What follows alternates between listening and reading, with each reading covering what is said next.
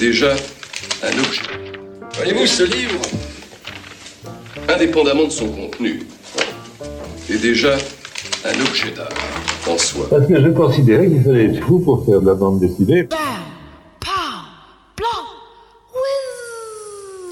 Salut à toutes, salut à tous, bienvenue sur euh, les ondes de Radio Campus pour la case en plus, euh, une des émissions BD de Radio Campus. On fait évidemment un grand, grand, grand, grand big up à Radio Grand Papier. Euh, et ben, comme chaque mois, nous allons explorer un petit peu plein de côtés de la bande dessinée. On va commencer évidemment avec un coup de cœur, mais même deux coups de cœur, puisqu'on va parler de Colorado Train et de Hukaye. on aura un focus série avec Appris d'or. On parlera avec euh, l'auteur de La France vue par Madame Hibou, Monsieur Emmanuel Lemaire, qu'on aura donc en interview. On ira un peu voir du côté jeunesse et du puits ce qui se passe avec deux tomes, euh, deux albums, deux nouvelles séries, Évolution Z et Alan, deux fois un tome 1, euh, deux ambiances, deux salles, deux ambiances comme on dit. Et on fera un petit bonus euh, jeunesse puisqu'on aura l'occasion de parler avec Mathilde Van, Glu, je vais, je vais vraiment niquer son nom, je suis désolé. Donc Mathilde Van Gelu pour son album Magda cuisinière intergalactique qu'elle avait fait avec Nicolas Waters. Ensuite, on aura évidemment un bouquin toilette et puis six sorties, ce qui va nous faire euh, un bon petit programme. Euh, mais comme d'habitude, on va commencer avec le coup de cœur. Et qu'est-ce qu'on a comme coup de cœur?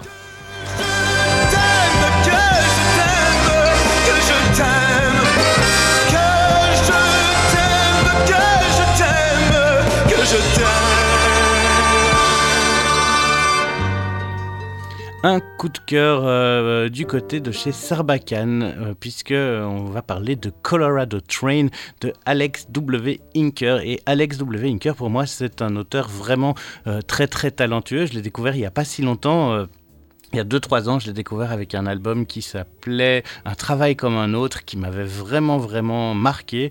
Euh, lui a commencé eh bien, à faire des albums depuis assez peu, puisqu'il sort seulement de Saint-Luc en 2006. Euh, et, euh, mais il a quand même donc Saint-Luc à Bruxelles, où il va faire euh, son master en bande dessinée, puis un master aussi en cinéma. Et euh, bah, c'est vraiment un travail comme un autre qui était sorti en 2020, qui va lui permettre d'avoir un truc euh, plus grand public, même s'il avait fait quand même pas mal d'autres choses. Panaba All Brown, entre autres, Apache, Servir le peuple, Fourmi Rouge, qui était sorti tout dernièrement. Et là, il revient avec donc Colorado Train. Colorado Train, ben, qu'est-ce que c'est? C'est une histoire histoire de jeunes. Euh, c'est une histoire de jeunes dans les années 90, autour du skate, euh, autour de hum, d'une disparition aussi autour d'amis qui se retrouvent euh, ben, dans des situations pas très cool. Euh, et en fait, c'est une adaptation d'un roman, un roman de Thibaut Vermeau. Euh, et en fait, ce qui va se passer dans Colorado Train, c'est dans une ville minière pleine de chômage et vraiment dans l'Amérique profonde, on a des espèces de skateurs euh, qui vont rencontrer euh, Durham, un gamin SDF accro au crack, et ensemble, euh, eh bien, ils vont on va voir un peu leur quotidien. Et aussi il y a des disparitions d'enfants. Ça les inquiète et ils vont un peu mener l'ambiance. On a j'ai l'impression une petite ambiance à la Stand By Me qui était un incroyable film tiré d'un roman ou d'une nouvelle de Stephen King, je trouve qu'on a un, côté un peu Stand By Me avec ce groupe de potes, euh, mais avec euh, quelque chose de beaucoup plus sombre et de beaucoup plus... Cradingue euh, et un noir et blanc vraiment fabuleux. Les dessins sont superbes. Bon, euh, Alex euh, W. Inker est un grand, grand, grand, grand dessinateur. Hein, il n'y a aucun doute là-dessus. Mais il a franchement une manière de, dessiner ces trucs-là qui est. Ah, fabuleuse. On est sur un gros noir et blanc assez contrasté avec des visages très caricaturaux mais très expressifs, des paysages incroyables, des, des, passages dans la neige. Il y a un passage dans la neige où on voit juste un train qui passe parce qu'il y a bah, Durham qui est cet enfant SDF, il vit avec ces gars qui aux États-Unis vont attraper les trains et passer de ville en ville dans les trains de marchandises. Et donc il y a un moment un passage d'un train dans la neige, euh, c'est fou, en, trois dessins, il arrive à rendre une tempête de neige, c'est extrêmement beau, euh, c'est... Euh, euh, bah, c'est pas pour rien que c'est mon coup de cœur. Ça, ça tue, ça cartonne vraiment très très fort. Et ce qui m'a aussi beaucoup plu dans cette histoire, c'est que malgré la noirceur, le côté ville oubliée, eh bien, on, rigole beaucoup. Il y a des moments très très sensible, très drôle, et où on a en même temps ce truc de pauvreté, d'ennui, de drogue. Euh, et un autre truc qui m'a beaucoup amusé, euh, c'est euh, qu'en début de chaque chapitre, on a un titre de musique avec ben, la possibilité d'aller écouter donc le morceau pour se faire une bande originale du film. Et alors, elle est aussi montrée avec un clou. Le chapitre 1, eh ben, il y a un clou. Le chapitre 2, il y a deux clous. Et on est vraiment dans une BO très 90s euh, avec du Metallica, du Green Day, euh, des choses comme ça où on a vraiment une. Euh, ouais, un truc 90s et à la fois punk, punk skate, vraiment très très très très très très chouette album, je ne peux que vous conseiller. J'ai un deuxième coup de cœur, ben oui oui, on y va pour le deuxième coup de cœur.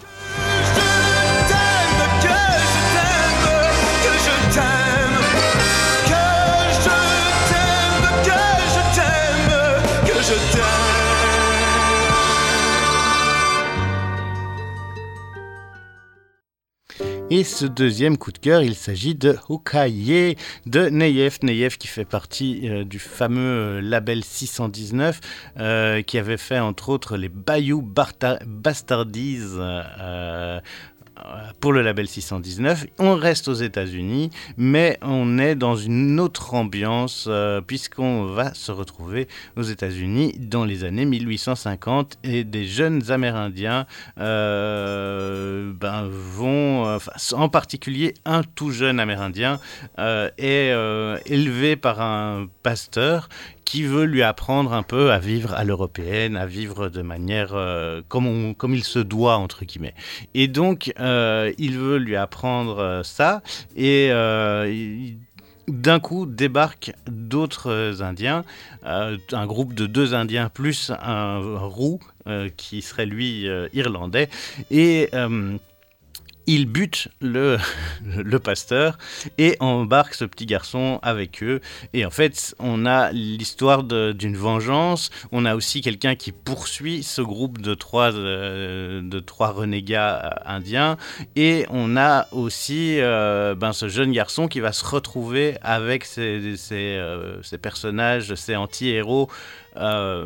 plus âgés que lui et donc il y a vraiment un côté voyage initiatique euh, et donc, euh, Georges, c'est le nom du, petit, du jeune, est un Lakota et il va redécouvrir, en fait, au contact de euh, de l'autre indien dont j'ai Little Knife, et il va redécouvrir un peu sa culture amérindienne. Alors, ce qui est assez fou dans en cahier, c'est que c'est c'est une grosse. Enfin, on est quand même sur un 200, 230 pages. Euh, tout en couleur, avec des paysages incroyables, des chevaux d'une justesse. Les, dessins sont hyper précis. Euh, on est dans les ambiances, il y a des ombres. À un moment, il y a une scène sous les arbres et euh, dans une clairière, clairière. Et donc, en fait, on voit le soleil et les ombres du soleil au travers des arbres et ça donne une ambiance assez folle. c'est c'est très très bien, mais c'est à la fois très très violent, très euh, très cru, mais c'est parce que Little Knife vient d'un truc. Enfin, c'est une histoire qui est violente, l'histoire euh, qu'il y a entre les, les autochtones euh, indiens des, des États-Unis et ben, les premiers colons américains. Donc, on a vraiment une ambiance assez dark. Little Knife, donc, je, cherche à retrouver le meurtrier de sa mère, et donc, au fur et à mesure de ce voyage, ils vont ben, initier le jeune George à la vie au grand air, euh, qui lui a peut-être d'autres aspirations, et on a plein de choses autour de ça. Euh, lui, est assez jeune, comme je vous le dis, il est né en 84. Il a travaillé euh, uniquement pour le label 619 sur des histoires courtes dans les Doggy Bags et dans Midnight Tales. Il va dessiner Puta Madre, qui est une série parallèle, enfin qui est un préquel à Metafekaz. Il est aussi euh, derrière euh, Bayou Bastardise, il me semble, mais d'un coup j'ai un doute. Euh, je vais aller vérifier tout de suite. Et là, c'est vraiment son truc le plus le plus personnel, j'ai envie de dire. On a quelque chose d'assez, euh, ouais, où on sent qu'il a voulu se faire plaisir. Et c'est bien Neyef qui est derrière euh, Bayou Bastardis, donc une grande histoire qui lui tenait à cœur. Et il va nous raconter ça dans une interview, car j'ai eu l'occasion de euh, l'interviewer. On écoute tout de suite Neyef nous parler de Okaye. C'est quoi la première BD sur laquelle tu as flashé? J'ai flashé quand j'étais tout petit. Bah, flashé, bah, je dirais Dragon Ball. Et ça a été vraiment le truc où tu t'es dit, euh, j'ai envie. Ouais, je me suis demandé, qu'est-ce que c'est que ça? Je me souviens, je l'ai eu dans mon jeu vidéo euh, euh, sur Super NES, Dragon Ball Z 2. Et il y avait le premier tome de Dragon Ball qui était vendu avec dedans. C'est comme ça que j'ai découvert les mangas. Et tu as tout de suite plongé dans les mangas. Et est-ce que plus tard, tu as été vers d'autres choses, de la BD franco-belge plus classique bah, En fait, ouais, j'ai commencé par le franco-belge, bah, comme tout le monde, avec Tintin, Spirou, Lucky Luke. Ouais. Après, vers 10-12 ans, c'était Dragon Ball. Après, c'était les mangas à l'adolescence. Un peu plus tard, après, c'était les comics. Et puis maintenant, je suis revenu à peu près à tout, quoi. Et euh, à quel moment tu t'es imaginé pouvoir en faire euh, ton métier? Euh, bah, Je me suis jamais vraiment imaginé, en fait. je me suis laissé porter un peu par, par les aléas, quoi. Moi, je dessinais depuis toujours. Après, après le bac, je savais pas trop ce que je voulais faire. J'ai essayé un un entretien dans une école, j'étais pris, voilà. Après, bon, j'avais le choix entre la, BD ou l'animation. L'animation, il fallait faire de la perspective, j'avais pas envie. Donc j'ai fait de la BD, puis après ça a marché, puis voilà quoi. Juste de la chance quoi. Tu t'es très vite retrouvé au sein du label 619, euh, tant pour faire des courtes histoires dans les Doggy Bags que pour créer euh, Bayou Bastardies. Euh, Qu'est-ce que ça fait d'être avec une team qui est euh, aussi iconoclaste au niveau de la BD euh, bah, on se sent très libre en fait au final.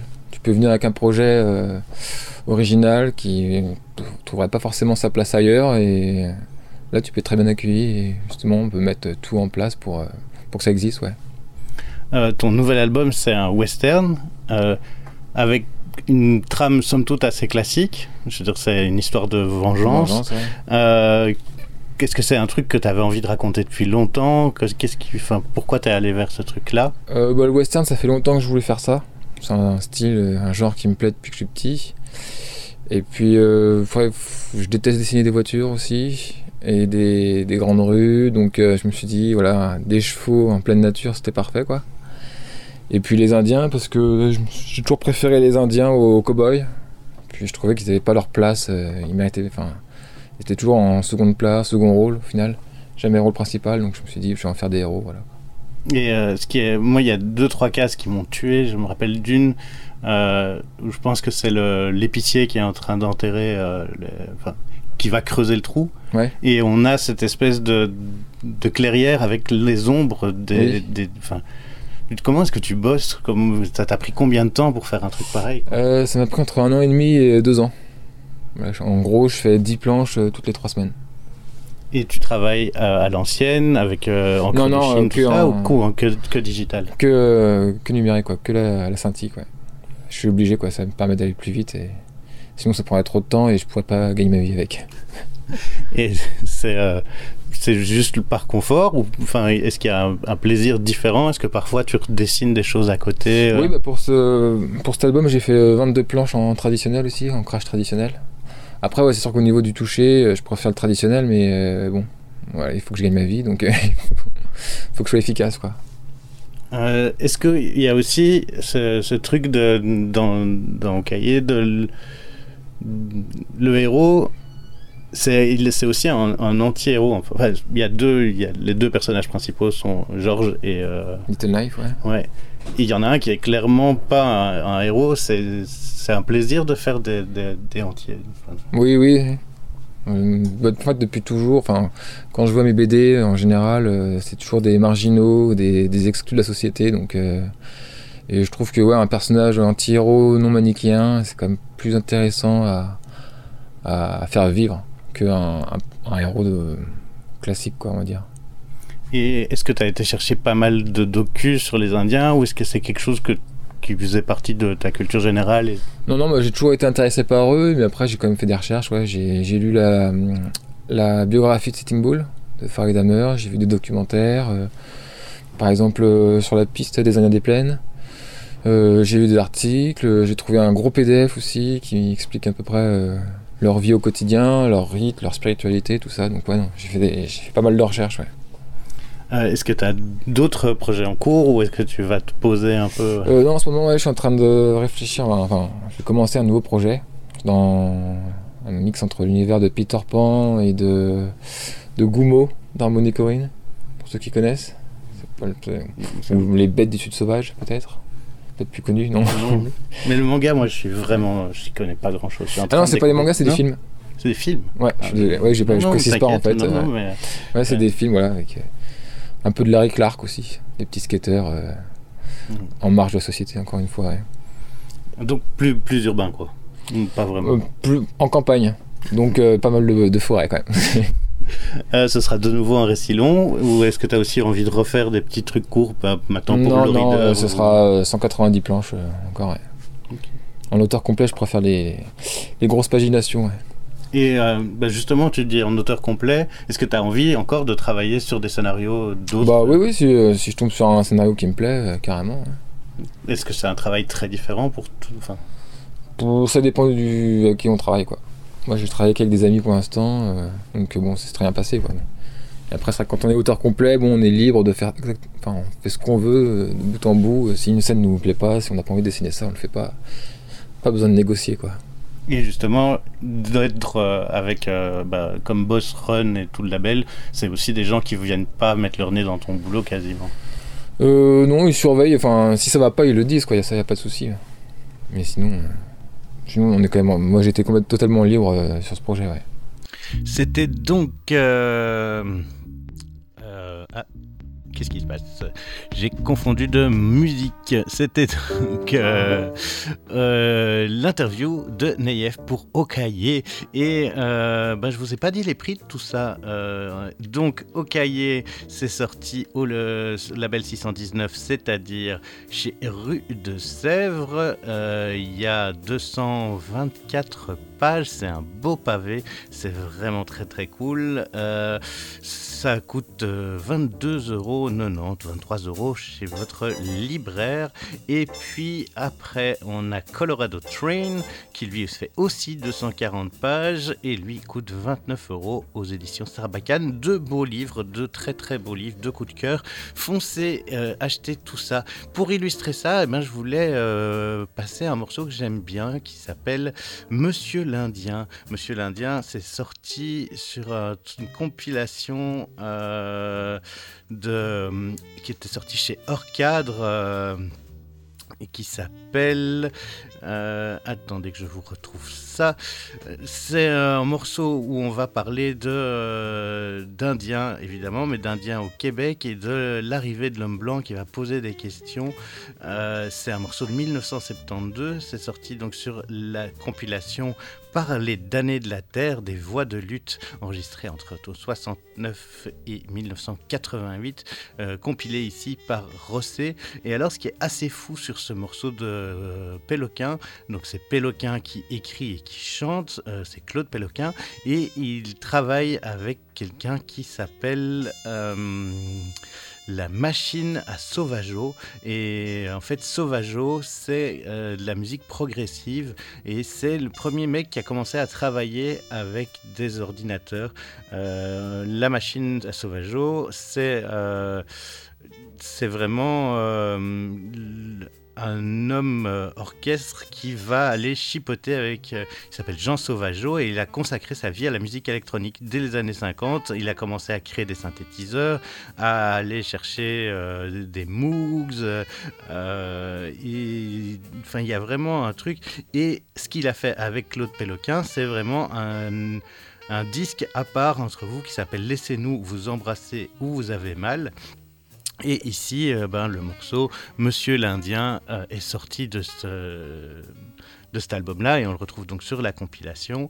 Euh, comme je vous l'ai dit, Parler d'années de la Terre, très très très beau morceau. On est parti pour 6 minutes de musique avec ben, donc Monsieur l'Indien par Péloquin et Sauvageau.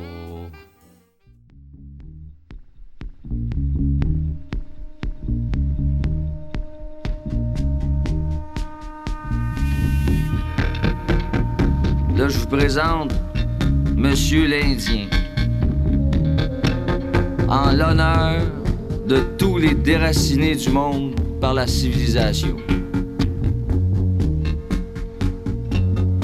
Un matin, il y a un gars qui cogne euh, sa peau du tipi pour demander la permission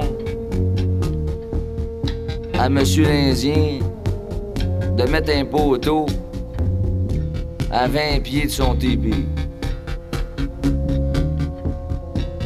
Monsieur l'Indien dit Ah, fait plaisir, monsieur.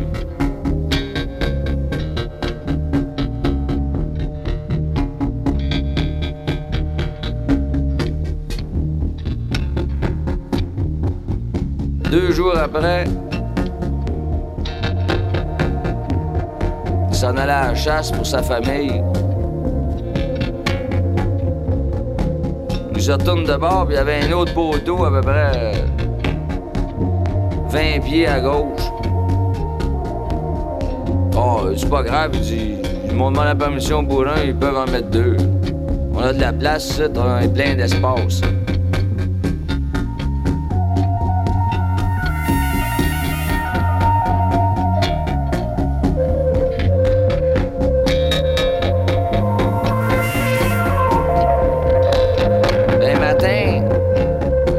Sa femme, elle sort.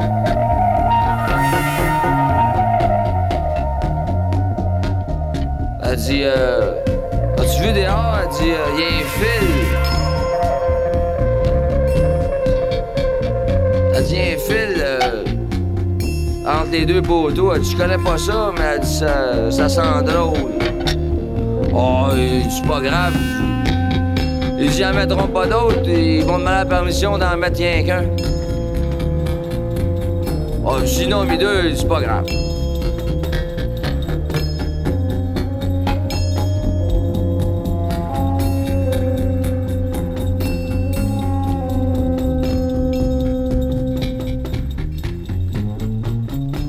Ben, donné,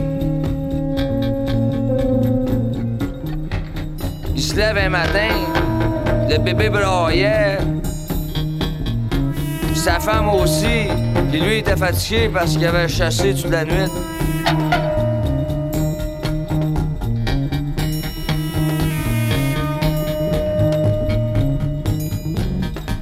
Il y avait une traque, deux rails de chemin de fer juste en face de sa maison.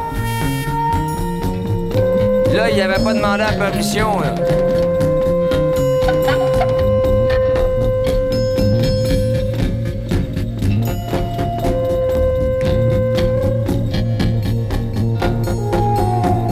Peut-être que j'aurais pas dû permettre de. Euh, là, il s'est mis à, bégayer, puis. Il sentait quelque chose de pas correct. Mais, comme son cœur. Son cœur d'homme était grand, il dit à sa femme, il dit. J'espère que nos enfants verront pas ça.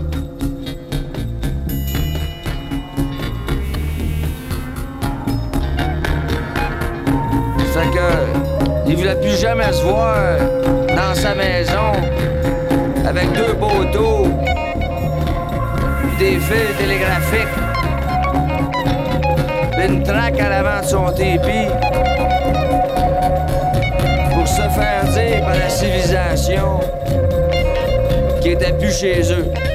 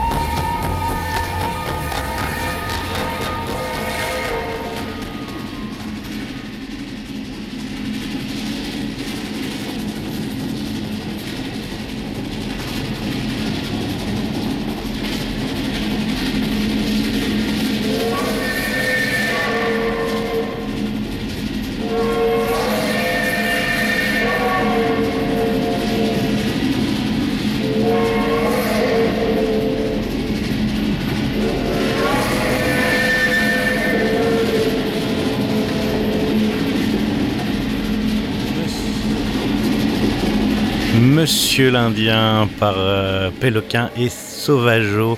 Euh, et donc, euh, ben, grosse claque. Moi, j'aime beaucoup, beaucoup, beaucoup ce morceau. Mais d'ailleurs, toute la compile par les damnés de la Terre est vraiment bien. Je vous conseille d'aller jeter une oreille là-dessus.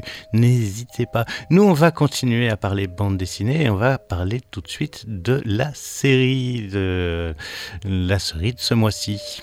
Je suis quasiment sûr que nous avons affaire à un serial killer. Et cette série, eh bien, il s'agit de Apridor, une série en deux tomes sortie chez Glénat.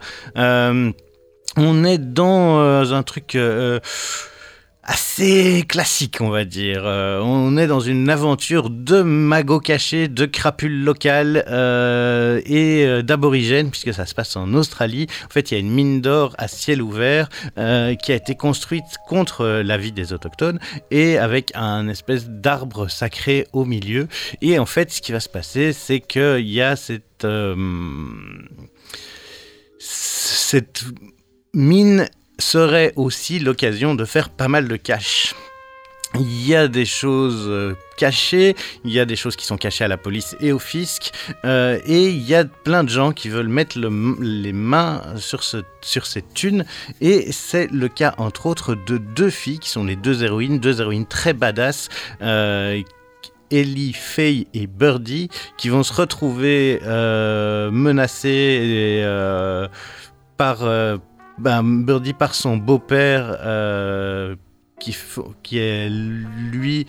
En fait, la mère de, de, Birdie travaillait pour cette mine et c'est elle qui a des informations.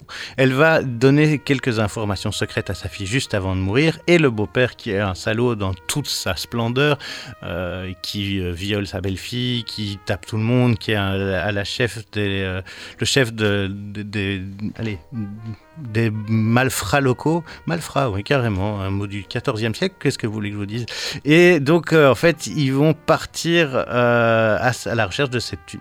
Il y a un côté très action euh, assez intéressant, il y a des côtés parfois plus comédie. après, il y a aussi ce duo entre les deux femmes, une qui est Birdie, qui est la plus délurée, qui rêve de partir, et, et la faille qui elle est issue du milieu aborigène, qui veut amener un truc plus culturel, qui veut comprendre un peu où elle arrive. Euh, et donc c'est euh, vraiment un, espèce de buddy movie avec euh, ben, ce duo de deux personnages avec des, des, envies différentes. C'est Nathalie Sergev, Sergev ou Sergev, je ne sais pas comment ça se prononce, au scénario. elle, est, elle est belge, elle a fait pas mal de choses. Euh, elle va entre autres euh, écrire le scénario de Juarez, de Don Under euh, de Thiago Solan. Et il y a l'auteur, le dessinateur qui lui s'appelle Bernard Catou. C'est du franco-belge très classique, c'est pas complètement fou. si vous aimez les histoires d'aventures et les grosses explosions, c'est pour vous. Sinon, passez votre tour. Et nous, on va passer notre tour vers l'info des étudiants.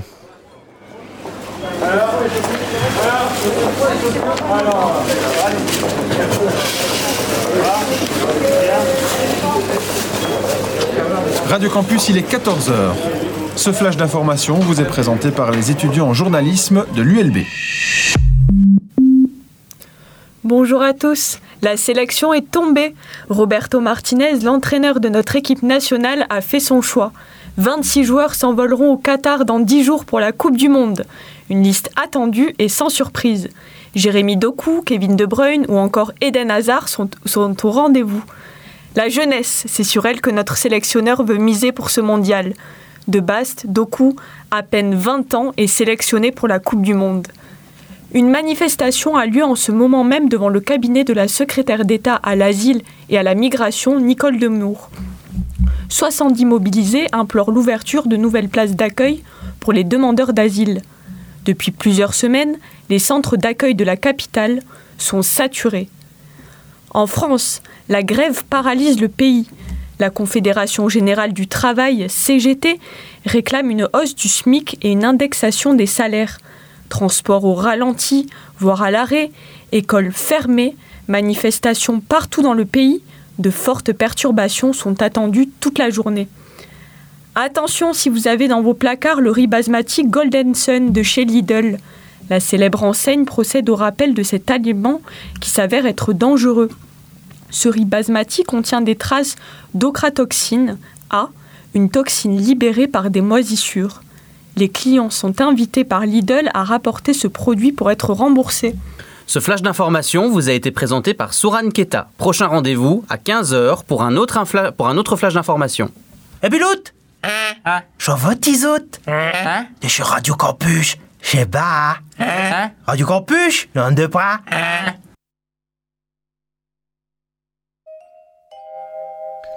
On est de retour pour la case en plus, l'émission BD, enfin une des émissions BD de Radio Campus, et on va continuer à parler bande dessinée. Euh, juste avant, donc je vous parlais euh, de euh, de Apridor et j'ai oublié de vous donner le prix de Apridor parce que il n'y a pas de raison. Donc c'est sorti chez Glénat.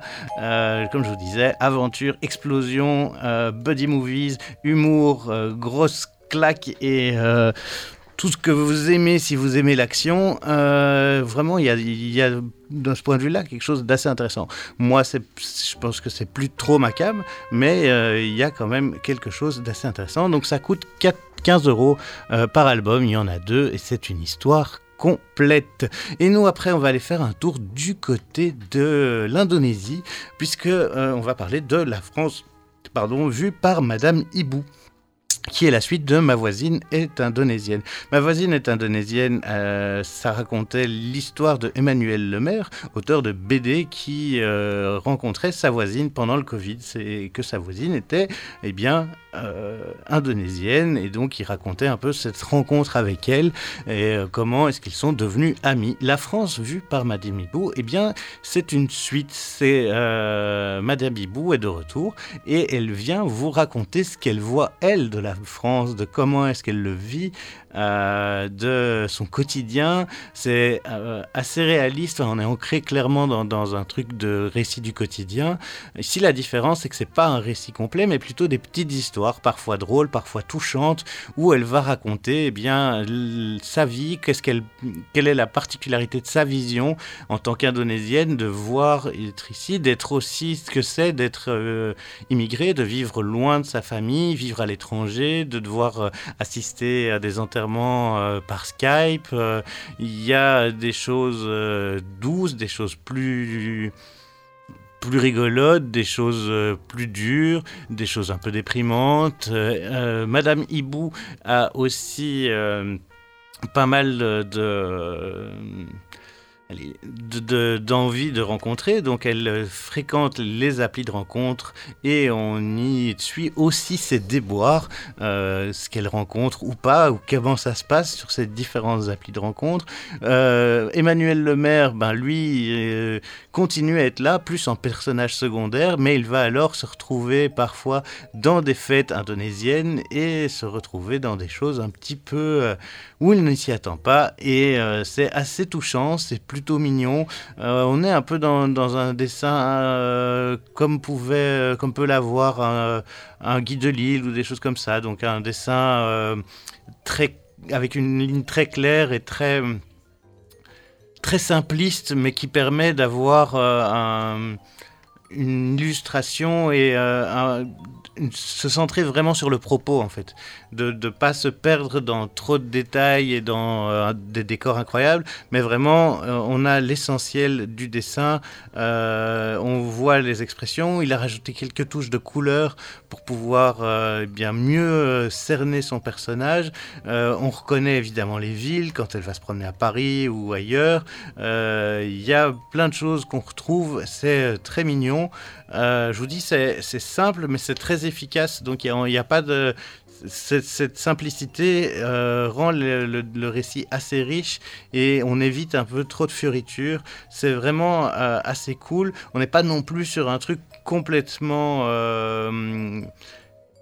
schématisé. Les personnages ont, tous leurs yeux, toutes leurs dents, tous leurs membres. On n'est pas sur des, sur des trucs trop schématisé, mais on est loin d'un truc trop réaliste non plus. Donc noir, blanc, gris, euh, avec des petites touches de couleur de temps en temps, principalement du rouge. Et pour illustrer eh bien l'interview, parce que oui, j'ai eu l'occasion d'interviewer Emmanuel Lemaire, eh bien on écoutera euh, Les voisines de Renan Luce, parce que je trouvais que le lien avec ma voisine est indonésienne était vite fait. Euh, Renan Luce, qui était, qui est toujours un chanteur français, son premier album L'album était sorti en 2006. Il s'agissait de l'album Repenti et les euh, voisines se trouvaient dessus. Et euh, ben c'est assez. Moi j'aime bien ce morceau. Et on écoute donc tout de suite l'interview de euh, Emmanuel Lemaire à propos de Madame Hibou et ce sera suivi du morceau de Renan Luce, Les Voisines. On se retrouve après tout ça ben, pour parler toujours BD et pour parler un peu de la jeunesse et de BD jeunesse que s'entendent poser les gens qui vivent des productions de leur esprit, c'est quelles sont vos sources d'inspiration? C'est quoi la première BD sur laquelle vous avez flashé Je crois que c'était euh, Kate de Jonathan Parcosé. La balade de Peter Pan ou ce genre de choses. Hein. J'ai beaucoup aimé ce...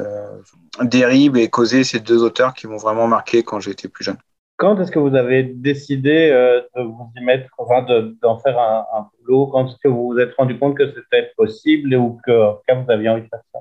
J'ai fait aucune étude, aucune étude de dessin. J'ai commencé par le fanzine avec des copains, ensuite un peu d'auto-édition, ensuite j'ai fait l'édition régionale.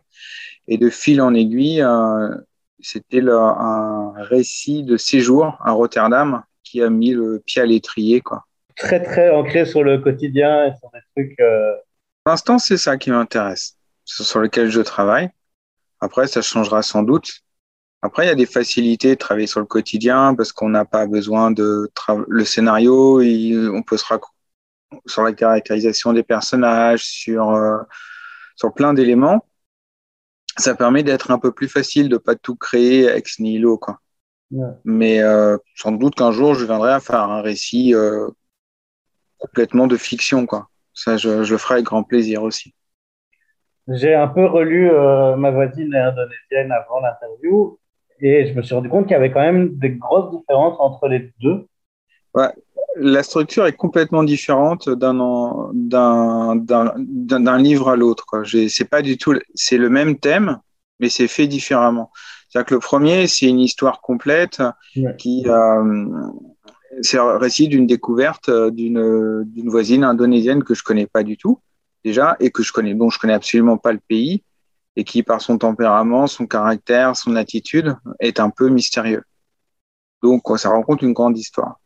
À partir de là, le deuxième tome, c'était plus, c'est plutôt des, des micro-histoires, des histoires d'une page ou de deux pages, qui parlent de, dans lesquelles, donc, dans lesquelles là, je m'efface un peu, je, je sers de faire valoir, en fait. Hein. Je suis un peu le clown blanc, elle, c'est le clown tout court.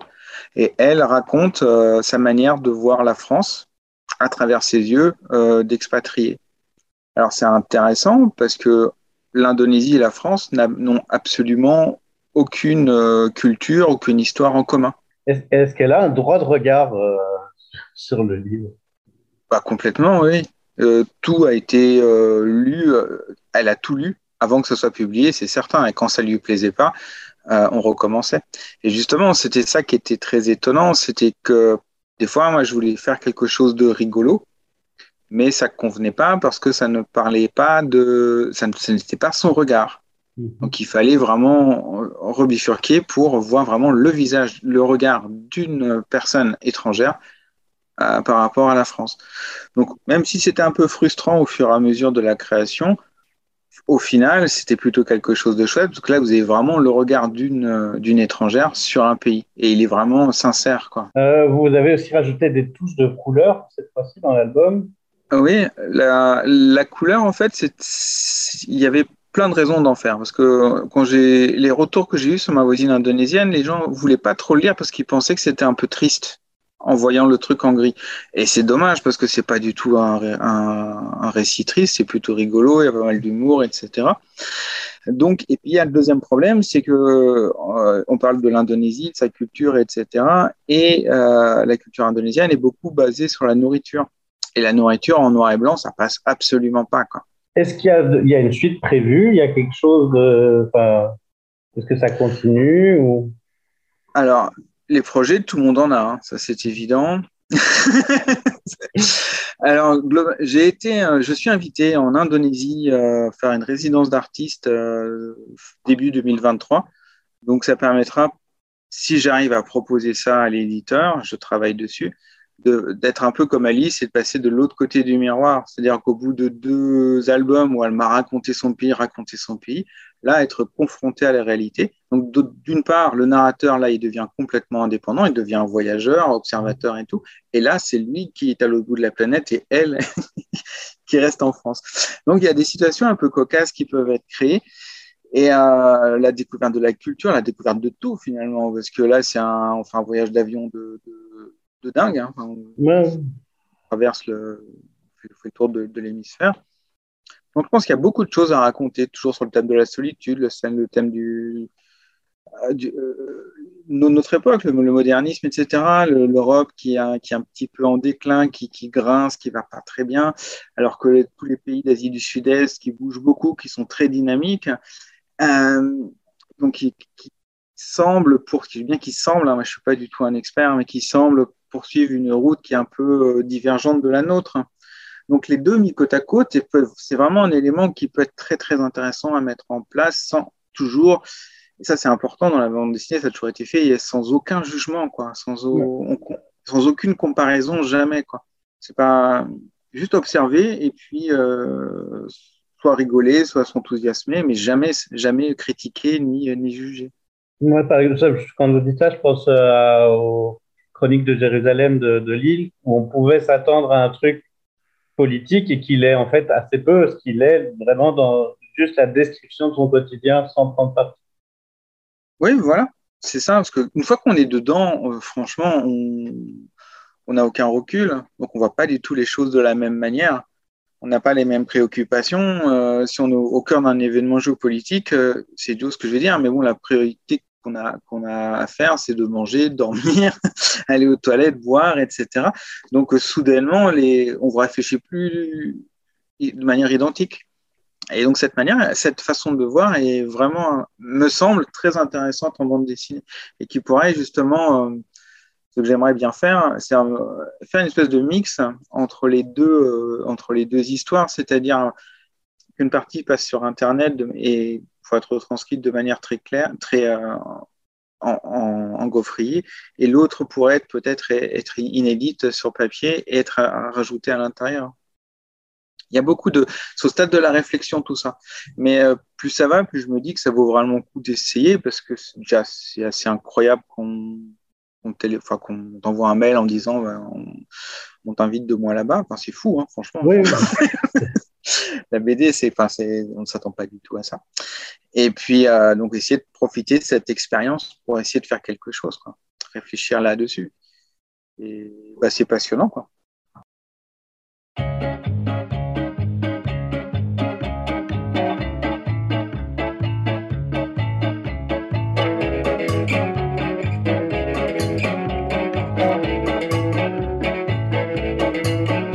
J'ai toujours préféré aux voisins les voisines, dont les ombres chinoises ondulent sur les volets. Je me suis inventé un amour pantomime où glissent en or et noir tes bas sur tes mollets, de ma fenêtre en face. Je caresse le plexiglas, je maudis les techniciens dans les stores vénitiens. Découpe en tranches la moindre pervenche déshabillée. préféré aux voisins,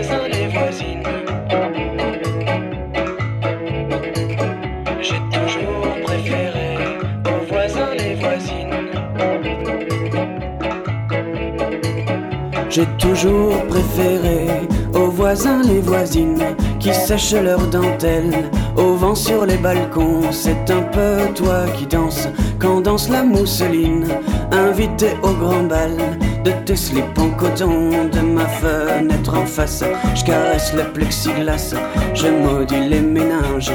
Inventeur du sèche-linge, plus de lèche vitrine à ses caches poitrine que tu séchais.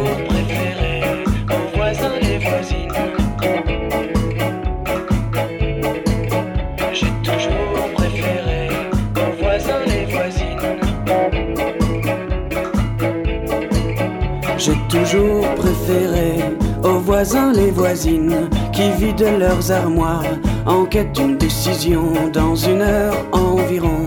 Tu choisiras le jean, tu l'enfileras bien sûr dans mon champ de vision de ma fenêtre en face. Je caresse le plexiglas, concurrence déloyale de ton chauffage central. Une buée danse interrompt ma transe, puis des épais rideaux. Et c'est la goutte d'eau, un ravalement de façade me cache ta palissade.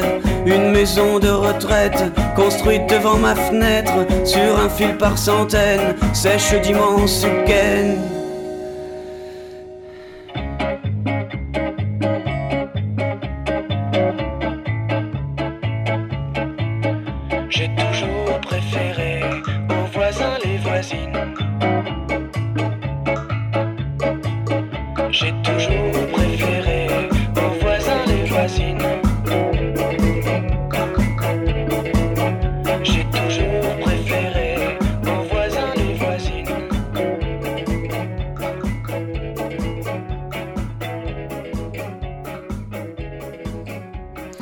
Les voisines Renan Luce sur les ondes de Radio Campus 92.1 ou 3 fois radiocampus.be. Vous êtes à l'écoute de La Case en Plus, une des émissions BD de Radio Campus. C'est Ilia Selecta. Euh, si vous voulez en savoir plus sur Ilia Selecta, eh bien, je vous, euh, en prie, euh, suivez-moi sur les différents réseaux, que ce soit Insta, Facebook, et c'est à peu près tout. Je ne suis pas sur Twitter. Vous pouvez aussi retrouver sur Mixcloud les émissions et sur Spotify, La Case en Plus. Vous pouvez aussi retrouver d'autres choses, parce que je m'amuse à mixer. Et puis avec mon comparse Clément, on est là tous les samedis pour parler de reggae. Mais là, on va continuer à parler bande dessinée. Et pour parler bande dessinée, on ne peut pas passer à côté de la bande dessinée jeunesse. Et si on parle de bande dessinée jeunesse, eh bien, on doit parler de Dupuis.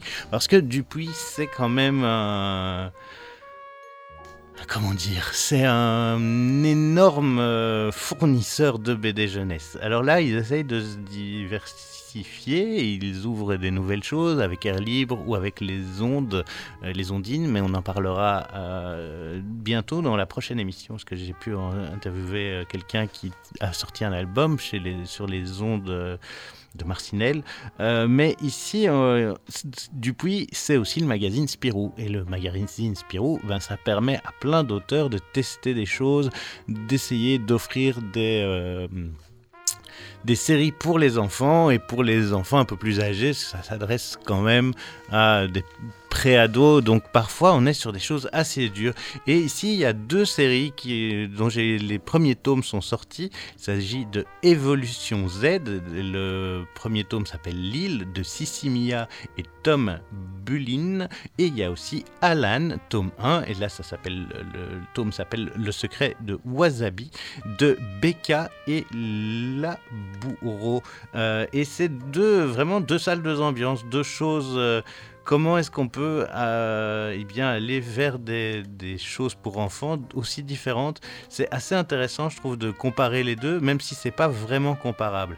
Euh, pour Evolution Z, on est dans un truc un peu à la seule, donc quand même fort dark. Euh, euh, Adi, la fille d'un jeu basketteur célèbre, est une ado gâtée et capricieuse, et euh, à un moment, ben, en fait, ses parents disparaissent, même se font assassiner. Il y a carrément une pensée que ce serait peut-être elle qui a assassiné ses parents.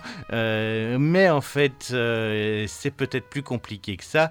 En fait, elle serait peut-être... Euh, touchée par le virus zombie. On va donc la mettre sur une île, une île où il y a plein de hum, d'orphelins, et ces orphelins euh, sont en partie des dangereux zombies euh, étudiés par le docteur Zeyer pour commercialiser un sérum d'immortalité. Alors, euh, il y a des grosses ficelles, il y a des choses intéressantes, ça tire dans tous les sens, il y a un côté mutation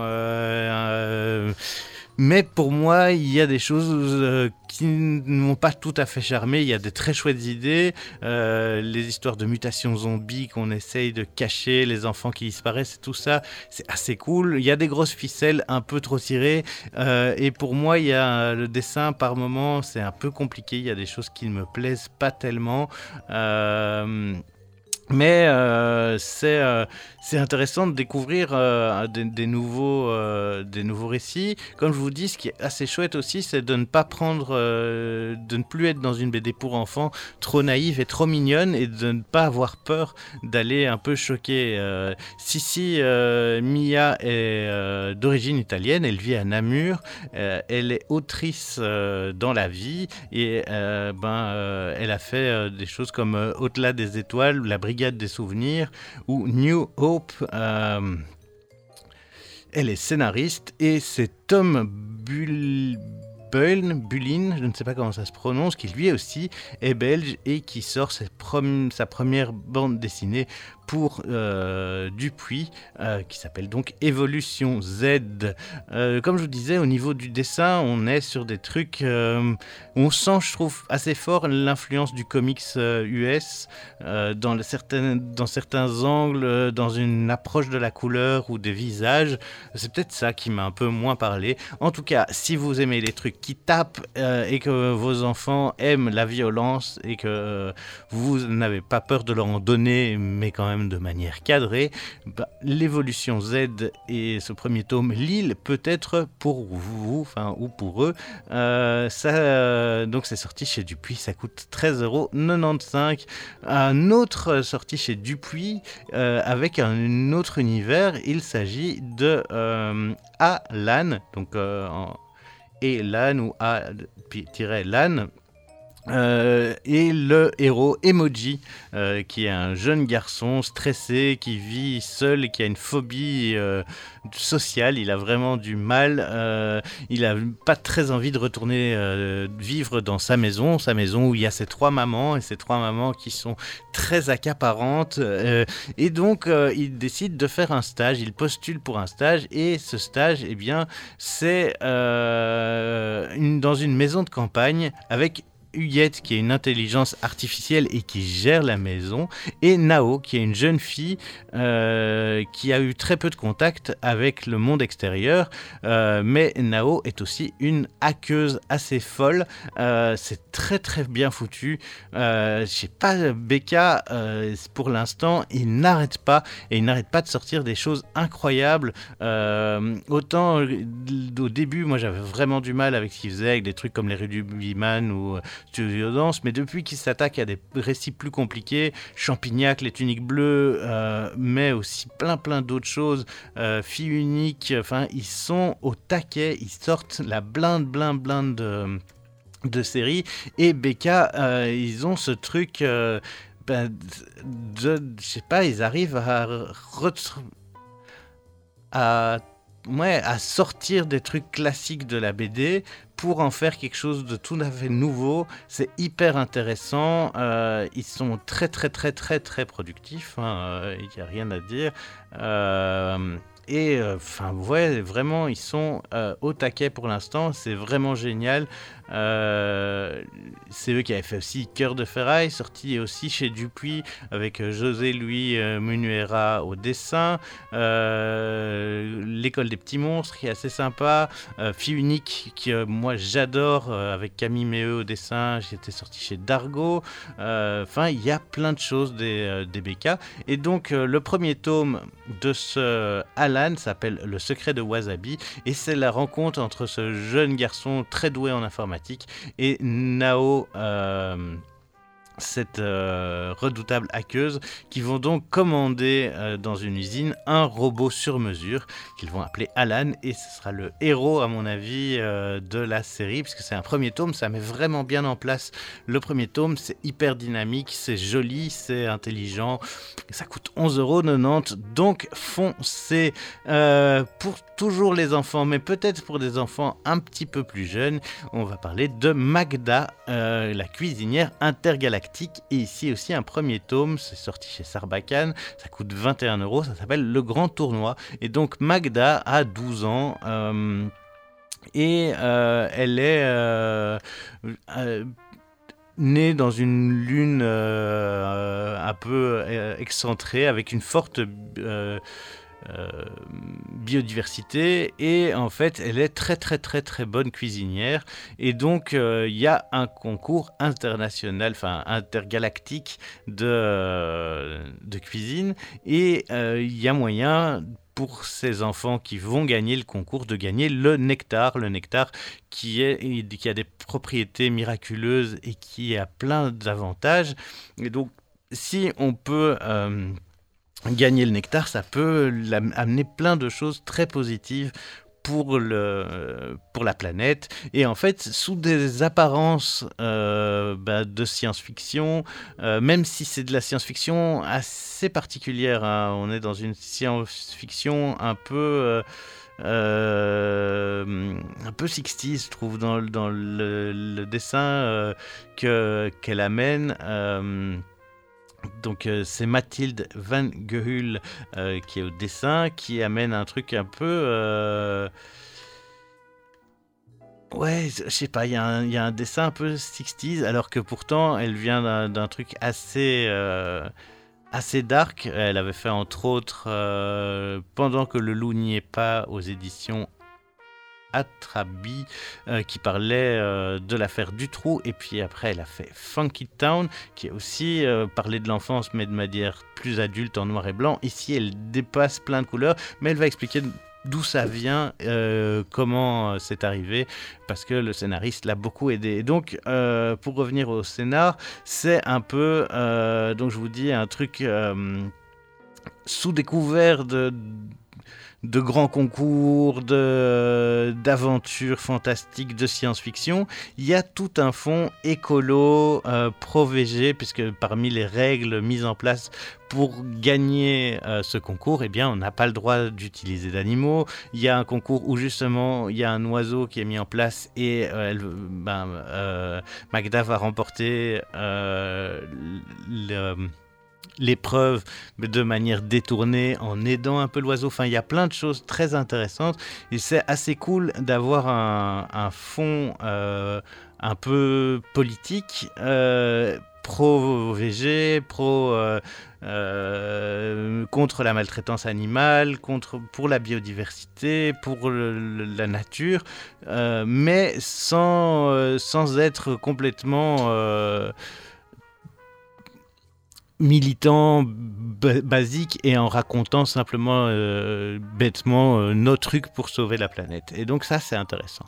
On va écouter euh, Mathilde Van Gehul. euh, Je vais jamais y arriver, elle doit me détester. Je suis désolé pour euh, le massacre de ton nom de famille.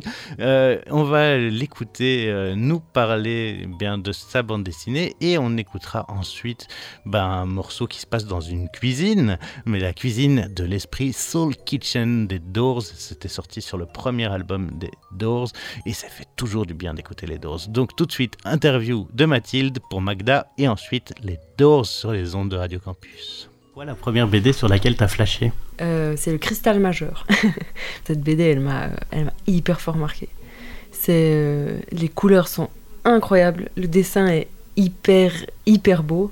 les univers sont super profonds. Vraiment, cette BD, euh, 100% le cristal majeur. euh, c'est la première BD où je me suis dit, oula, je suis dans, dans un autre espace que ce qu'on donne aux enfants d'habitude. euh, genre, c'est plus un petit garçon, souvent un petit garçon, rarement une petite fille, qui est à l'école et qui vit des trucs avec ses copains. Là, on est ailleurs, quoi. Donc, c'était le cristal majeur. Euh, J'ai lu que tu as toujours euh, dessiné, toujours dessiné des BD, que tu as toujours su que tu voulais faire ça. Euh, Est-ce que c'est vrai ou pas tout à fait? Mais Merci d'aborder cette question parce que je me bats contre une, une, biographie qui traîne en ligne Oui. qui dit que j'ai toujours voulu faire de la BD. C'est faux. Moi, je suis tombée par hasard dans la bande dessinée. Je suis, tombée un peu par hasard d'ailleurs euh, dans les études artistiques. Mais euh, a posteriori, ça, m'a- mis beaucoup, ça m'a mis du temps avant de, me laisser être euh, officiellement euh, dessinatrice. Mais effectivement, j'ai toujours dessiné et a posteriori, je me suis rendu compte de ça peut-être il y a deux ans. C'est une évidence que je fasse de la bande dessinée maintenant. Pourtant, ça m'a mis du temps avant de, de me laisser valider euh, cette chose-là. Mais effectivement, j'ai toujours dessiné, ça c'est vrai. Depuis que j'ai pu dessiner, euh, je dessinais. J'avais des héroïnes euh, avec toutes des familles et des machins qui avaient des copines spéciales. Je faisais des petits cartoons quand j'étais petite. Dès que j'ai su écrire, j'étais là, enfin, je peux mettre des mots sur mes histoires. Donc, ouais, il y avait vraiment un caractère très narratif dans la manière dont je dessinais. Euh, C'était vraiment très axé sur des, des séquences narratives euh, comme de la bande dessinée, ouais. Euh, C'est ton troisième album qui sort maintenant chez Sarbacane. Oui. Les deux précédents n'étaient enfin, il y en a un qui s'adresse à moitié aux enfants qui s'appelle quand. Pendant que le loup Pendant n'est pas. loup n'est pas là sur l'affaire du trou. Mhm. Et puis il y a un truc beaucoup plus adulte avec Funky Town. Et ici, on est clairement dans de la BD jeunesse. Euh, est-ce que c'était une envie d'aller vers la BD jeunesse ou est-ce que tu t'es laissé guider par les événements et on t'a proposé un chouette scénar M- Mais un peu des deux. Moi, je, je parlais de l'enfance. Dans mes deux premiers livres, je parle de l'enfance euh, euh, dans un milieu étrange. Et puis, le scénariste, donc Nicolas Houters, c'était, c'est quelqu'un que j'ai rencontré en périphérie de Saint-Luc. On était tous les deux à Saint-Luc, moi en illustration, lui en BD. Et on a fini par se rencontrer, mais vraiment genre dans des fêtes, dans des groupes d'amis, et pas du tout officiellement en classe. Euh, il a travaillé avec d'autres dessinateurs et on a continué à être amis. On circulait tous les deux dans le milieu du fanzine, des festivals indépendants de bande dessinée. Un jour, je lui ai présenté une histoire que je voulais réaliser en fanzine et il m'a dit Mais on peut faire tellement plus avec ça. Et lui est venu avec le, scénario de Magda. Euh, et c'est. euh, et vraiment, genre. Euh, plein de bonnes intentions, il m'a sorti brutalement de ma zone de confort, qui était faire des histoires silencieuses en noir et blanc, avec des, non-dits et des, des fins ouvertes, pour me jeter dans l'univers de la jeunesse avec ses belles couleurs vives, euh, avec euh, un aspect de science-fiction, avec toute une pléthore de personnages dynamiques, avec des, des caractères très précis, euh, donc, des, des machines, beaucoup de machines. Comment est-ce qu'on rentre justement dans l'univers de quelqu'un d'autre et comment est-ce que tu travailles avec lui Est-ce que tu renvoies des... Est-ce qu'il est très précis que... Alors, moi, je trouve que la qualité de. Enfin, la particularité de Nicolas, c'est qu'il crée des personnages qui se basent sur le dessinateur avec lequel il travaille et euh, qui tournent autour de son histoire à, lui ou elle. Euh, dans celui-ci, Magda, il l'a vraiment euh, créé sur l'image qu'il avait de moi quand j'étais petite et sur des choses que je lui ai racontées. Donc il essaye généralement de faire des personnages auxquels tu puisses t'attacher, qui sont relativement proches de qui tu es, de ton univers à toi. Et puis, avec une, une très grande impulsion joyeuse, il te sort. Mais moi, c'est vraiment ça qui s'est passé. Il m'a pas du tout contrainte. Euh, je me suis pas retrouvée euh, entièrement écrabouillée par son scénario et sa, son autocratie. euh. c'est vraiment genre un peu comme un savant fou joyeux. Il a fait tout plein de trucs incroyables et toi, tu suis derrière en disant Ok, c'est complètement fou cet univers. Je dis pas que ça s'est fait sans heurts parce que parfois, moi, je, j'avais besoin de, pardon, j'avais besoin de, de clarté, d'une zone précise et définie parce que c'est vrai que c'est particulier d'être entraîné dans un, dans un univers qu'on connaît pas. Parfois, on a envie d'une petite, d'une carte ou Mhm. une, une- une vague cartographie et la personne est là, non, enfant, ça va être super. Donc, c'est vrai qu'on a dû développer tous les deux euh, notre, euh, le- le- parce qu'on fait trois tomes en fait, on a dû développer une communication qui se, qui se focalisait sur le très long terme. Ça, on a- aura travaillé sur ces livres pendant presque cinq ans. Euh, et qui était donc euh, une immersion dans le fait de, vraiment communiquer sur son travail, son univers, ses intentions, euh, arriver à mettre ses limites, arriver à s'emparer du travail de l'autre, arriver à laisser voir son travail. Donc on n'était pas du tout dans un truc bureaucratique de lui me livre son script et moi je commence à le dessiner puis on se parle jamais. Il y a eu des périodes d'intense communication, des périodes où chacun était un peu chez soi en train de travailler, puis on se remontrait, etc. Mais ça a été vraiment, pour ce tome en tout cas, une, collaboration euh, très très intense euh, et, euh, où on a tous les deux beaucoup appris. Enfin, je parle en son nom, mais moi j'ai beaucoup appris. c'est un univers qui est, tu dis de la science-fiction, mais en même temps qui est pas de la science-fiction classique. On est vraiment dans un truc très très enfantin, mais aussi très naturel. on n'est pas du tout dans un univers robotique froid. Il y a un truc très organique dans, dans votre, votre univers. Oui, oui, c'est vrai, euh, c'est bien de, le préciser. Moi, j'ai l'impression que euh, notre livre, euh, Magda, il est un peu à la science-fiction ce que Harry Potter est au, au fantasy, comme ça, où en fait, on ajoute une, fine couche de science-fiction sur un univers qui est tout à fait euh, plausible, euh, qui pourrait être le nôtre. Il y a des, c'est vraiment certaines touches où on se dit genre ah tiens cet animal mais il n'existe pas, ah tiens mais cet outil il n'existe pas non plus. Ah oui c'est vrai il y a la fonctionnalité de ces choses là dans un univers très cartésien. Donc c'est vrai que c'est la, science-fiction elle est, euh, légère et inhabituelle. Et il y a aussi mais par touche je dirais un truc assez en, en, second plan ou en seconde lecture, il y a quand même tout un, un discours euh, un peu militant, tu ah, vois, oui, oui. pro, ah, oui. pro, nature, euh, pro VG. Euh... Oui, quand on a commencé ce, ce, livre, Nicolas et moi, lui était vegan, moi j'étais végétarienne. maintenant, on est tous les deux revenus au régime végétarien pour des raisons de, de santé. voilà, ch chacun fait son truc. Mais c'est vrai que y a, la base de ça, l'idée de base, c'était une idée. Enfin, l'idée de base, c'était donc ce fanzine que moi je voulais faire. C'était un fanzine qui dénonçait avec du, de l'humour alternatif étrange la mondialisation d'une un, certaine culture à la nourriture. Euh, et ici, euh, c'était une, une, critique de la culture euh, américaine qui, qui, prenait le dessus sur tout, sur cette interprétation de la nourriture qui prenait le dessus sur celle des autres. Et le rapport qu'on puisse avoir à l'assiette, qui, qui peut aussi être un rapport euh, militant, en tout cas moi, je le pense. Et donc avec Nico, on s'est vraiment basé sur ce truc-là. Et puis, en étant nourris, on est tous les deux vraiment euh, des, des, très grands... euh, amoureux du travail de Miyazaki, qui nous a mis une sacrée grande claque quand on était assez petits. Euh, on a tous les deux, je sais pas si tu les as lus, les BD Nausicaa, mais elles sont. Non, j'ai pas lu Nausicaa. Bah, c'est drôlement intense, c'est une espèce de conflit géopolitique euh, sur la survie de l'espèce qui, quand tu le lis maintenant, tu te dis Oh mon dieu, il avait tout prévu.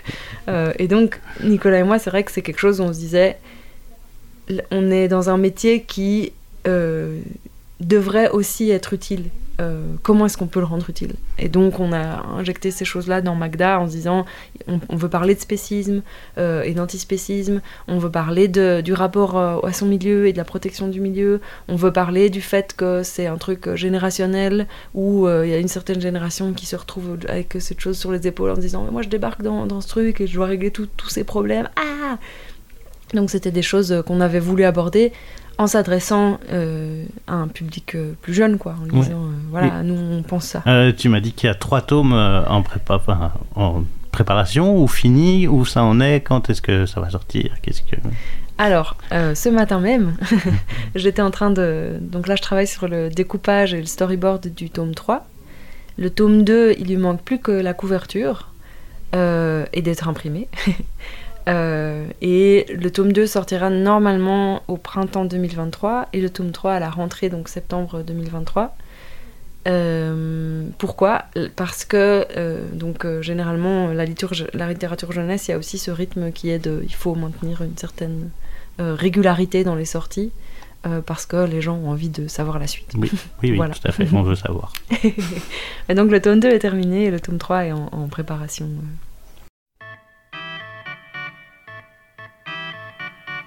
The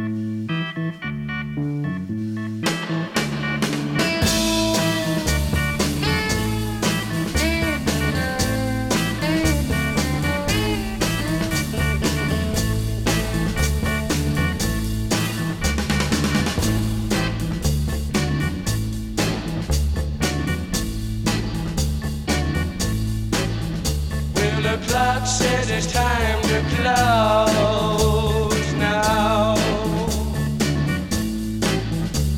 I guess I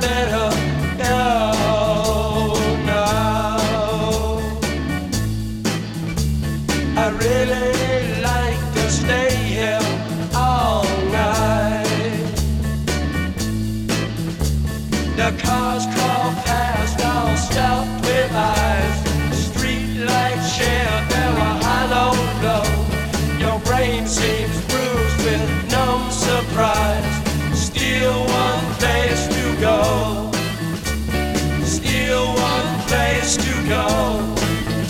Let me sleep all night in your soul kitchen.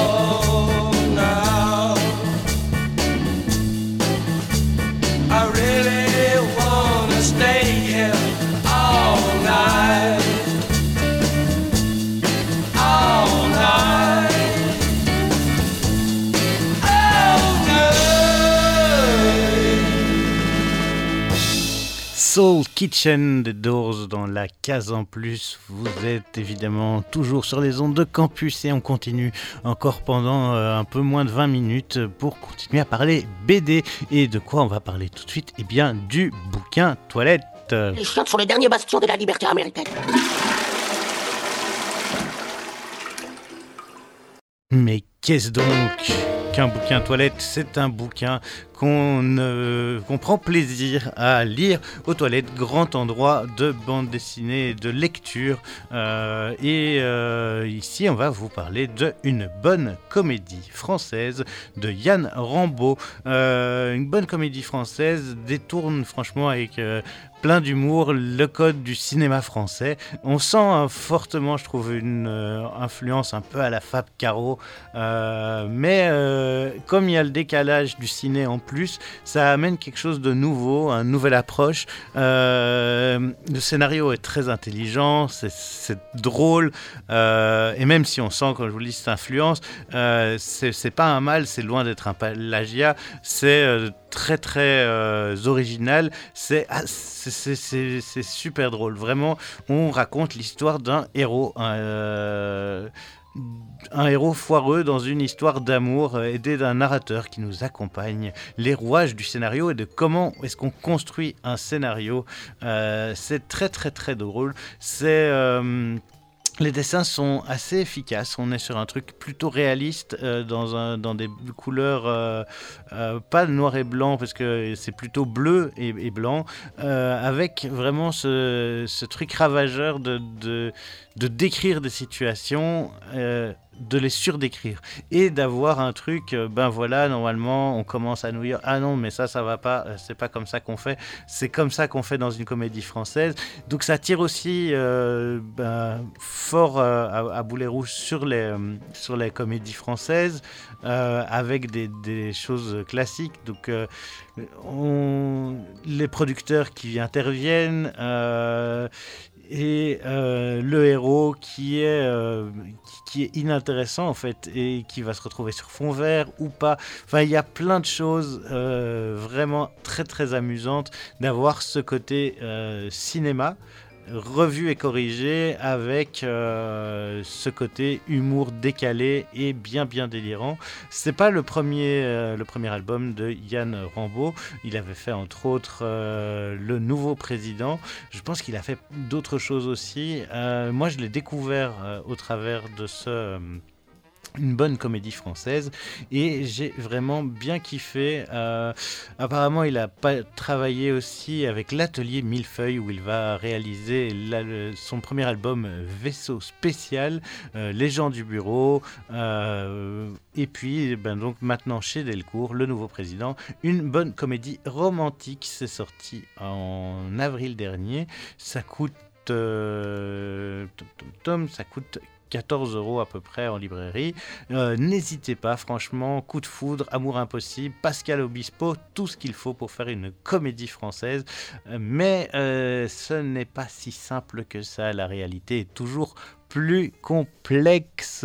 Et eh bien, après ce plaisir de parler du bouquin toilette, il va être temps de parler des nouveautés. Et qu'est-ce qu'il y a comme sortie ces derniers temps? Quoi de neuf, docteur? Qu'est de neuf exactement Quoi de neuf? Euh, Ben, six sorties. Six sorties très différentes. Il y a Sideshow, le tome 2 Trixie de Eric euh, Corbeil- Corbeil-Ran. Je pense que j'arrive à le dire correctement, qui est sorti aux éditions Soleil. Euh, C'est la deuxième partie de, euh, de cette série qui s'appelle donc Sideshow. On retrouve Emmanuel Despoujols euh, au dessin, Corbeil-Ran au scénario et on est dans une ambiance euh, années 20, années 30 euh, dans le cirque avec euh, des meurtres perpétrés euh, par Rebecca et Charlie qui est condamné pour ces meurtres perpétrés avec Charlie qui est le seul rescapé mais il doit finir sa mission. On a ce truc dans, dans le cirque, on a un vieux clochard qui va faire des révélations surprenantes su- à Trixie. Donc en fait, ce deuxième tome termine euh, Sideshow. Et la première histoire était concentrée sur Charlie. Ici, on est plutôt concentré sur Trixie. Euh, Il y a des pouvoirs magiques, il y a un diptyque assez cool. Je trouve les dessins sont vraiment pas mal du tout, très réalistes, euh, même si on est sur euh, assez classique dans le fond et dans la forme. C'est vraiment intéressant. Et puis il y a ce truc original sur certains découpages dans les planches, des couleurs assez belles, assez pastel. Moi, j'ai vraiment bien aimé l'ambiance. Ouais, il y a cette, am- cette ambiance un, peu euh, année. euh, Enfin, comment dire, on est dans ce truc de. euh, au moment de la prohibition aux États-Unis, euh, des, petites planches et puis des, grands dessins au fond, des beaux contrastes. non, il y a vraiment des, choses très intéressantes dans Strixie. Ça coûte 15 euros et c'est sorti aux éditions Soleil. Autre nouveauté, L'homme qui corrompit Adelberg, euh, adaptation d'un roman de Mark Twain. euh, L'homme qui corrompit euh, Adelberg, eh bien, c'est assez intéressant parce qu'Adelberg est la ville dont a la réputation d'être la plus intègre de tous les États-Unis. Et elle reçoit un homme mystérieux qui euh, veut laver une offense qu'il a vécue jadis. Et pour ça, il va en fait mettre la ville, euh, la moralité de la ville à l'épreuve en promettant un magot ou beaucoup d'argent à différents euh, notables de la ville. Et en fait, sous couvert du notable qui a fait la meilleure bonne action, on va se rendre compte de toute leur hypocrisie et de toute leur détestation et de tout ce que cette classe bourgeoise peut avoir de dégueulasse. Et euh, c'est ça qui rend le truc assez fou. En plus, ce qui est assez intéressant, c'est qu'il va rajouter d'autres personnages de Mark Twain euh, dans, euh, dans l'album, puisqu'on va y retrouver aussi... allez, comment Uncle Tom Sawyer et Uncle Finn, c'est ça? Qui vont être témoins de, ce- de cette histoire. Euh, Il y a vraiment euh, le, révérend de la ville va recevoir petit à petit des, euh, des lettres. Et il y a vraiment toute cette histoire de, cette grosse somme, donc 40 000 dollars, de ces notables qui veulent les 40 000 dollars, mais qui ne vont pas s'abaisser au fait de les demander ou de le dire. Enfin, il y a vraiment des choses très, très, très intéressantes. Euh, le dessin est assez joli. On est sur un truc euh, franco-belge classique, je dirais, un découpage assez basique, mais euh, qui reste efficace, avec un dessin avec des traits très,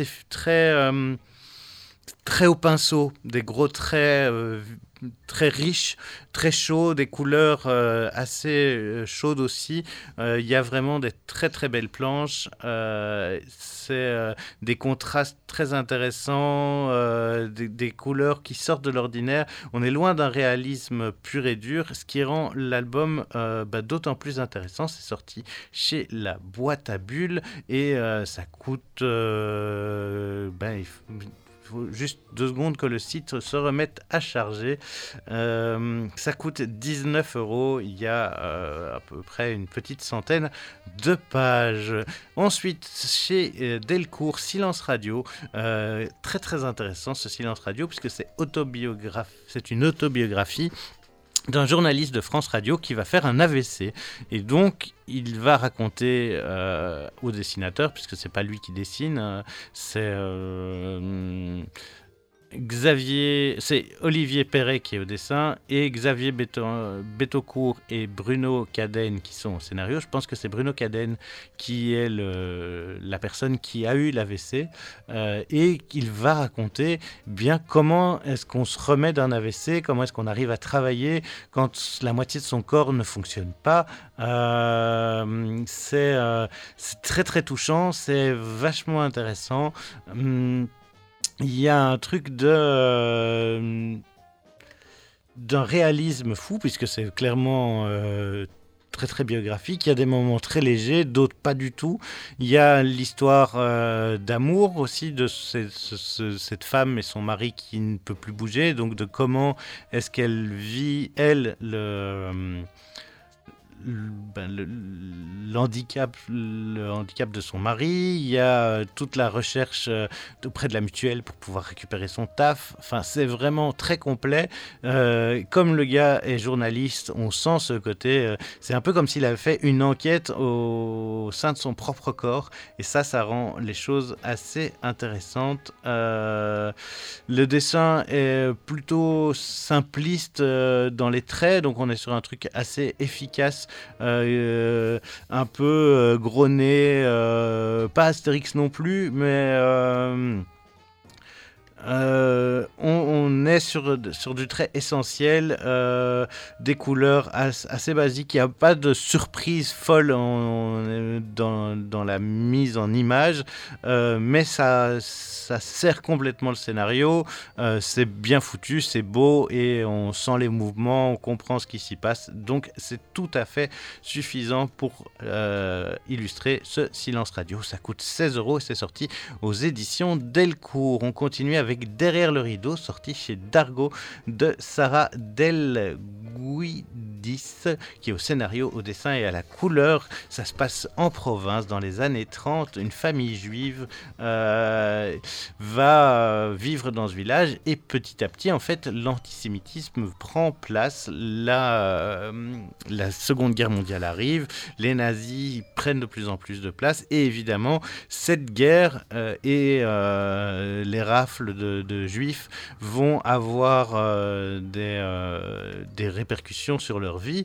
Euh, c'est très touchant, c'est très triste parce que c'est vu par les deux petites filles euh, et surtout que le père euh, n'est pas ju- juif je pense que c'est la mère mais euh, la mère est vite remplacée par une belle-mère donc il y a toutes sortes de, choses qui sont en jeu puisque en fait la religion juive se transmet par la mère. Donc elles sont juives, mais il y a, est-ce qu'elle, le- enfin il y a- est-ce-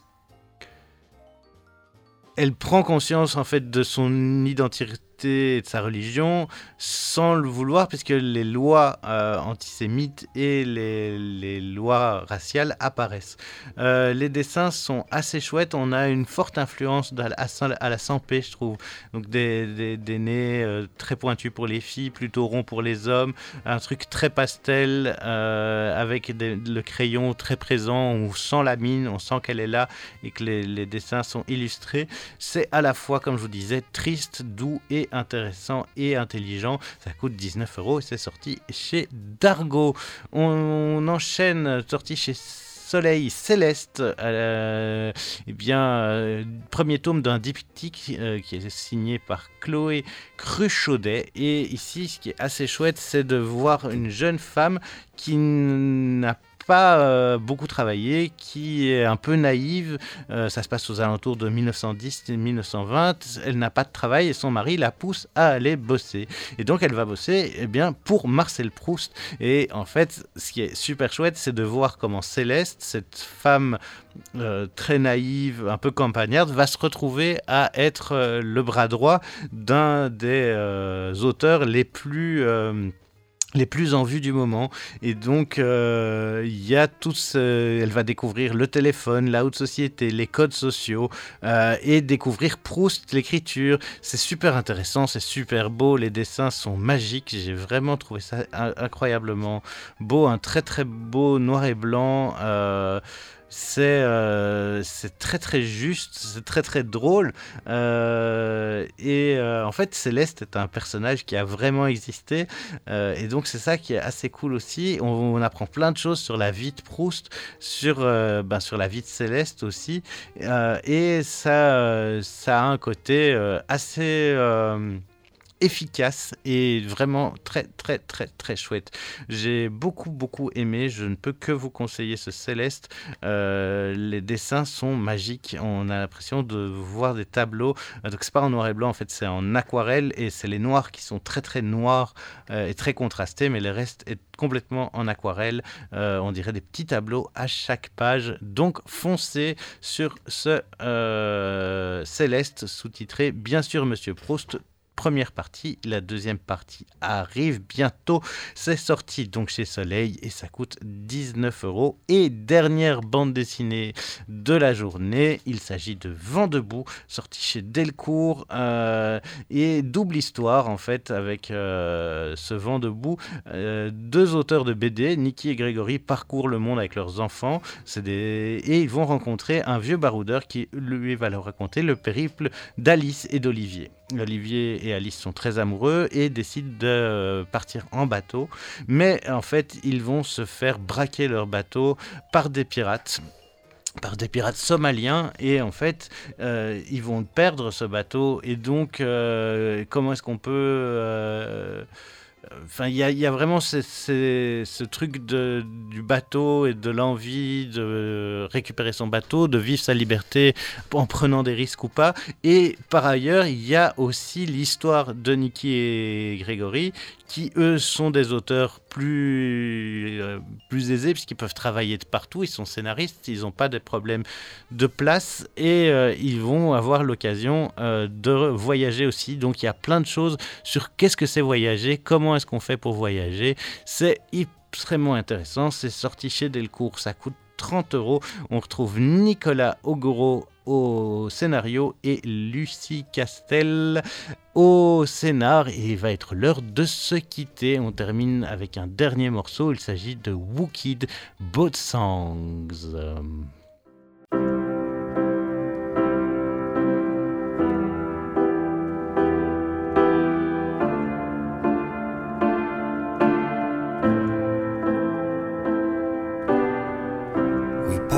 Our bags and said farewell. And tied the knot and raised a sail. We threw our hearts into the sea. Forgot all of our memories. The wind was sweet and smelled of home. Sea was rough and felt unknown. Escaping shores of lunacy. Don't light, twilight, infinity. Can we keep our bearings straight? Or will we be blown off Are we instruments of fate? Or do we really have a choice?